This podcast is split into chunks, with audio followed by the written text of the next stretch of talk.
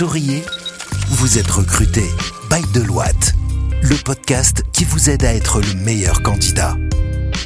Bonjour à tous, bienvenue avec nous sur notre podcast Souriez, vous êtes recruté, le podcast qui parle recrutement, réseaux sociaux et employabilité. C'est Manal Hakmi, HRBP senior au sein de Deloitte. Aujourd'hui, j'anime ce podcast avec Mélanie Benali, notre directrice ressources humaines, et Selma Moukhlis, notre HRBP junior. Aujourd'hui, on va parler d'un sujet qui est très important, très intéressant, qui touche beaucoup de personnes. C'est silence radio des recruteurs après les entretiens et si c'était pas mauvais signe. Merci, à tout à l'heure. Bonjour Mélanie, comment ça va? Bonjour Manal, heureuse d'être ton invitée aujourd'hui. Bonjour Selma, ça va? Bonjour Manal, ça va Comment ça se passe? Ça va très bien. Bah, alors aujourd'hui, on va animer euh, un podcast, un sujet qui touche euh, beaucoup de personnes. On est les plus intéressés, les intéressés directs. Du coup, on va un peu expliquer aux candidats, silence radio après les entretiens et généralement après euh, un processus de recrutement, comment on peut interpréter la frustration d'un silence radio du recruteur. Je vais m'adresser à toi, Mélanie. C'est si tu peux nous expliquer les principales raisons qui peuvent voilà, expliquer un silence radio d'un recruteur. Oui, bien sûr. Alors les, les raisons, elles peuvent être multiples.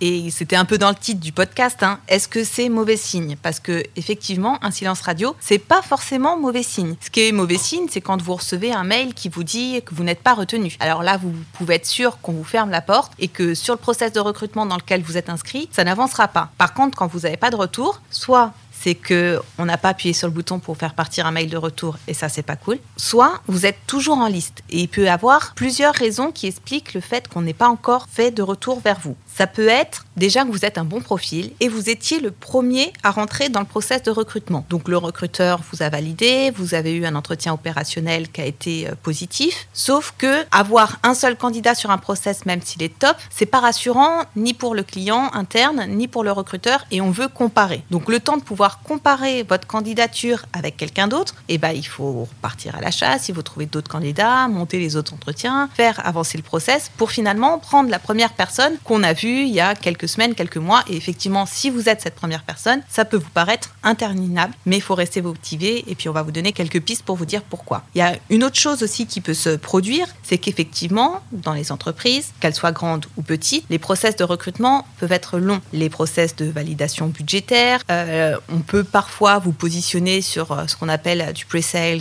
ou euh, des opportunités qui vont mettre du temps à se concrétiser. Donc effectivement, vous passez votre process de recrutement et ensuite, ce que fait le recruteur, c'est ce qui vous met ce qu'on appelle en vivier. Donc c'est pas perdu, loin de là, mais c'est que c'est parti dans les tuyaux du recrutement qu'on essaye de raccourcir au maximum. Et nous, c'est notre travail au quotidien de convaincre nos différents interlocuteurs d'accélérer le process de recrutement pour éviter de perdre des candidats en cours de route. Euh, mais effectivement, ça fonctionne pas toujours et des fois, il y a des process qui sont longs. Et tant que vous n'avez pas eu le coup de fil du recruteur ou le mail qui vous dit que vous n'êtes pas pris, gardez espoir. D'accord, parfait. Donc, juste pour résumer, c'est-à-dire que dans la majorité du temps, c'est pas mauvais signe. Il faut toujours garder la motivation. Par la suite, c'est toujours lié à un processus de recrutement. Voilà, donc il faut se renseigner auprès des recruteurs. A un mail de refus, bah, je, m'adresse à, notre communauté RH. Merci d'envoyer des mails de refus si vous refusez vraiment des candidats. Comme ça, on les laisse pas patienter beaucoup de temps. Voilà, donc c'est excellent. C'est généralement lié à un processus de recrutement. il faut savoir qu'il euh, n'y a pas qu'un seul candidat qui passe les entretiens. Il y en a beaucoup. Et ça demande euh, beaucoup de temps, de la logistique aussi pour planifier les entretiens. Et ça prend du temps. Donc, c'est pas mauvais signe.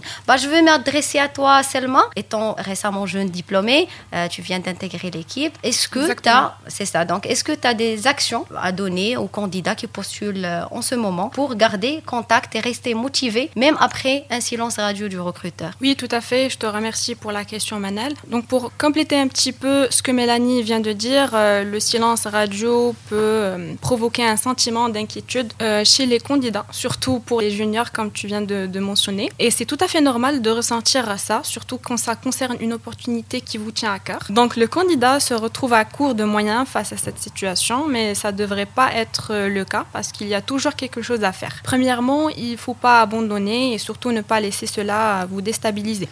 C'est quelque chose qui arrive à, tout le monde et qui fait partie intégrante du processus d'entretien ou de recrutement. Essayez dans un premier temps d'appeler le recruteur et de reprendre contact avec lui, soit par mail ou même sur LinkedIn. Je remarque que plusieurs candidats hésitent quand c'est le temps de relancer le recruteur. Au contraire, le fait de relancer fait preuve de grande motivation et intérêt. Ça reste après tout euh, votre droit comme candidat. Et si le recruteur vous communique par exemple une échéance ou un délai à respecter, essayez quand même de faire ça, c'est très important parce qu'il se peut que le recruteur euh, n'ait pas de réponse avant le délai communiqué. Ne restez pas aussi les bras croisés et bloqués face à la situation, c'est important euh, pour le candidat de rester actif et de continuer sa recherche. Et s'il y a d'autres opportunités qui se présentent, allez-y, foncez. Cela va vous permettre d'avoir d'autres opportunités et offres en vivier au cas où la réponse est négative.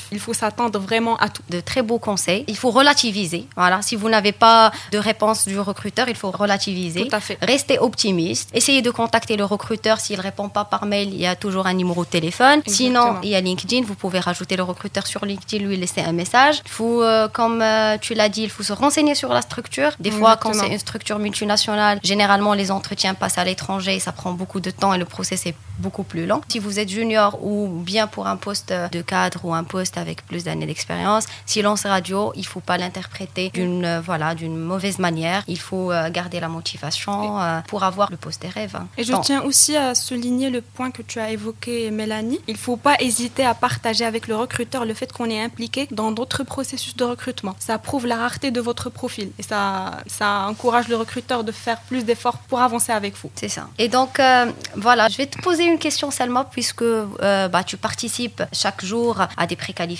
tu appelles beaucoup de candidats, tu participes à des entretiens de recrutement. Est-ce que tu as des conseils, c'est-à-dire ou des questions à donner aux, candidats qui cherchent un emploi, euh, c'est-à-dire des questions à poser aux recruteurs euh, pour anticiper euh, cette situation du silence de la part du recruteur? Exactement. Donc un autre conseil que je peux donner aux candidats qui nous écoutent, c'est de renseigner lors du premier échange avec le recruteur sur le processus d'entretien, l'étape qui suit, le nombre moyen d'entretiens qu'on va passer. Et il faut vraiment pas hésiter à poser directement la question au recruteur parce que, après tout, chaque entreprise a, euh, suit un processus unique et propre à elle en fin de compte. Parfait. Bah, merci. Bah, j'étais très heureuse d'avoir partagé avec vous euh, ce moment. Merci euh, et à la prochaine. Donc, n'hésitez pas à écouter nos épisodes sur les plateformes qui sont gratuites, à suivre notre équipe sur LinkedIn, à postuler sur notre plateforme de recrutement. Ne vous inquiétez pas, on fera le nécessaire pour vous faire des réponses dans les plus brefs délais. Merci et à la Écoutez Souriez, vous êtes recruté sur toutes les plateformes de podcast. Souriez, vous êtes recruté, le podcast Bail de Loite depuis les bureaux de Casablanca.